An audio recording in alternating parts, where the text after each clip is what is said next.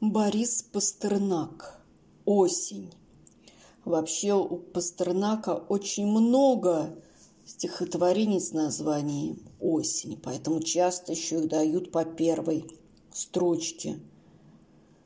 «Ты распугал моих товарок». Вот так будет звучать наше осеннее стихотворение. Итак, Борис Пастернак.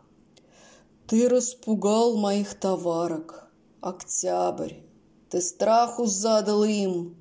Не стало астра на тротуарах И страшно ставней мостовым.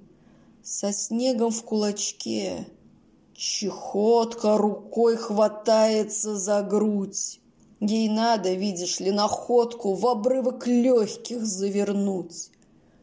А ты глядишь, беги, преследуй, держи ее. И не добром, так силой отыми браслеты, завещанные сентябрем. Но я каждый раз восхищаюсь теми образами, которые создает Борис Пастернак.